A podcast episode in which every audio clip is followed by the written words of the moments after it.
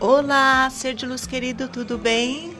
É noite de Natal e eu venho trazer para você uma reflexão pessoal e acredito que muitos vão se identificar. Nessas datas de final de ano, onde todas as pessoas fazem reuniões em suas casas, é, muitas pessoas se sentem desconfortáveis em recusar alguns convites, né? Se colocando em situações desagradáveis, se sentem desconfortáveis em estar em companhia de pessoas que não querem estar. Mas vou te falar uma coisa: você pode sim dizer não sem culpa.